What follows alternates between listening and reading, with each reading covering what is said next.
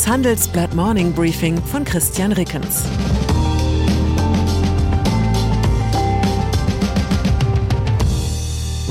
Guten Morgen allerseits. Heute ist Donnerstag, der 29. Dezember 2022 und das sind unsere Themen. Erörterung. Was bringen noch mehr Sanktionen gegen den Iran? Ernüchterung. Das Jahr des Abschieds vom autonomen Fahren. Erleuchtung. Greta Thunberg schickt Kickboxer auf die Bretter.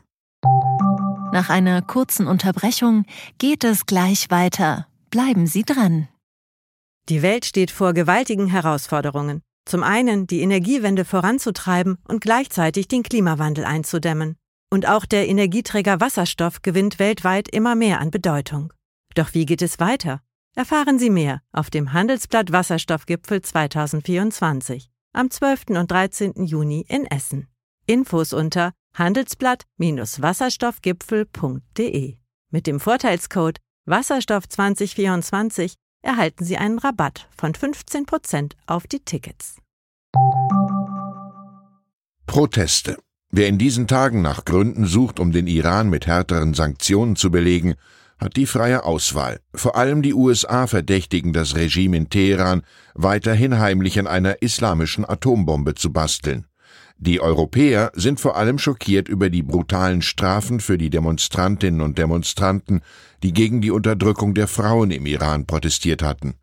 Wem das noch nicht reicht, der Iran liefert nach westlichen Erkenntnissen Kampfdrohnen an Russland, mit denen Wladimir Putins Truppen die ukrainische Zivilbevölkerung terrorisieren. Die entscheidende Frage lautet allerdings, was bringen noch mehr Sanktionen gegen den Iran tatsächlich, und hier gehen die Einschätzungen weit auseinander. John Bolton, der frühere Sicherheitsberater von Donald Trump, sieht deutliches Verschärfungspotenzial. Wenn man jetzt mehr Druck auf das schwächelnde Regime ausübt, kann man es zum Sturz bringen, sagt der Republikaner, der eine Kandidatur für die US-Präsidentschaftswahl 2024 erwägt im Handelsblatt-Interview. Das sollte meiner Meinung nach das Ziel der USA sein. Dazu muss man wissen, Bolton genießt einen Ruf als notorischer Revolverschwinger der amerikanischen Außenpolitik.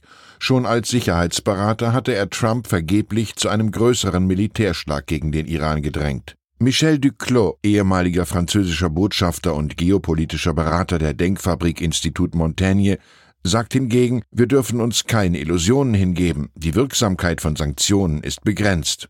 In der Europäischen Union würde es helfen, wenn die Sanktionskontrollen zentral von einer EU-Behörde durchgeführt würden, statt von den einzelnen Mitgliedstaaten. Aber Duclos gibt auch zu bedenken, es wird immer Wege geben, Sanktionen zu umgehen. Ein Blick auf die Zahlen zeigt zumindest, das EU-Ölembargo gegen den Iran von 2012 hatte zunächst einen großen Effekt. Das iranische Bruttoinlandsprodukt brach ein, die Inflation explodierte und der Wille zum Verhandeln wuchs. Doch im Laufe der Zeit, so der Think Tank Atlantic Council, erholten sich die Ölexporte weitgehend, auch wegen des blühenden iranischen Ölhandels mit China. Treibstoff Falls Sie während der Feiertage mit dem Auto durch mehrere Bundesländer gefahren sind, haben Sie sich vielleicht wie ich über die seltsamen Unterschiede bei den Kraftstoffpreisen gewundert. Superbenzin kostet inzwischen wieder etwa so viel wie vor Ausbruch des Ukraine-Kriegs. Für Diesel hingegen müssen Autofahrer auf Jahressicht noch immer rund 16,5 Prozent Aufschlag bezahlen.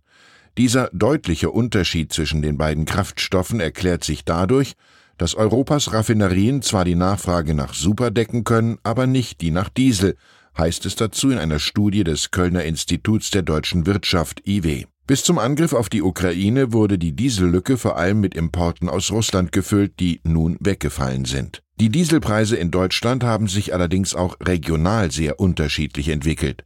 So tankten Dieselfahrer im November am günstigsten im südlichen Nordrhein-Westfalen, in Teilen von Rheinland-Pfalz und im Saarland. Die höchsten Preise wurden an Zapfsäulen im südlichen Bayern und im Südwesten der neuen Bundesländer aufgerufen.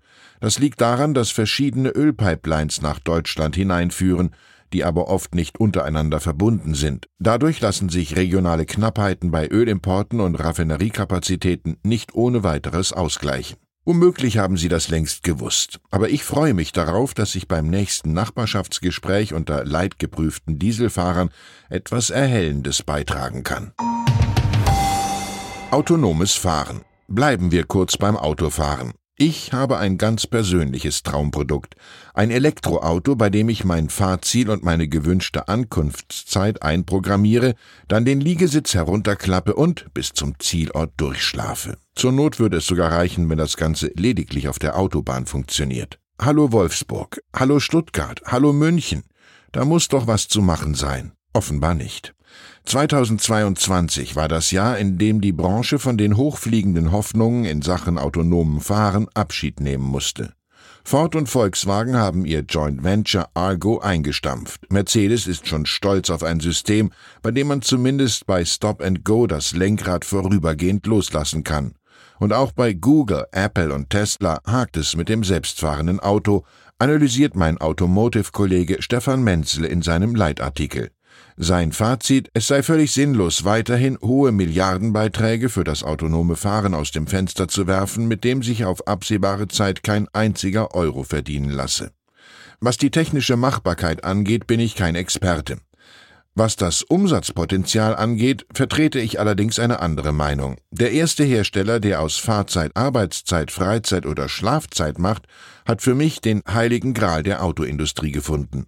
Selbst wenn die Suche nach diesem Gral noch zehn Jahre dauern sollte, wer sie jetzt aufgibt, hat offenbar keine Lust auf echtes Unternehmertum. Liebe Autobosse, bitte mehr anstrengen. Ein müder Textchef wird es Ihnen danken. Börse die Hoffnung auf eine Jahresschlussrallye scheint sich für die Anleger am US-Aktienmarkt erledigt zu haben. Der Dow Jones Index verlor am Mittwoch 1,1 Prozent. Der S&P 500 gab um 1,2 Prozent auf 3.783,22 Punkte nach. Abwärts ging es mit minus 1,4 Prozent auch für den Technologieindex Nasdaq 100. Interessant ist die Begründung der Börsenexperten.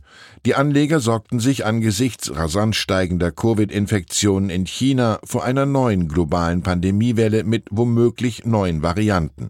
China hat sich jüngst von der Null-Covid-Politik verabschiedet und drastische Lockerungen der Corona-Maßnahmen beschlossen. Gestern haben die USA reagiert.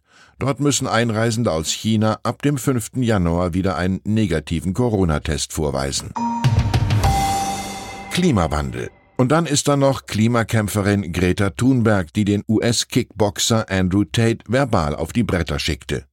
Tate hatte auf Twitter mit seiner Sportwagensammlung geprahlt und in Richtung Thunberg geschrieben, Bitte gib mir deine Mailadresse, dann kann ich dir eine komplette Liste meiner Autos mit ihren riesigen Emissionswerten schicken. Thunberg antwortete ihrerseits mit einem Tweet. Ja, bitte erleuchte mich, gefolgt von der Mailadresse smalldickenergy at getalife.com. Das übersetzen wir jetzt mal nicht. Ich wünsche Ihnen einen Tag der großen Erleuchtungen. Herzliche Grüße, Ihr Christian Reckens. Zur aktuellen Lage in der Ukraine, Einblick in ein Staatsgeheimnis, Besuch bei einem ukrainischen Drohnenentwickler. Abgeschottet von der Welt konstruiert der Ingenieur Maxim Teretschenko eine Hochleistungsdrohne.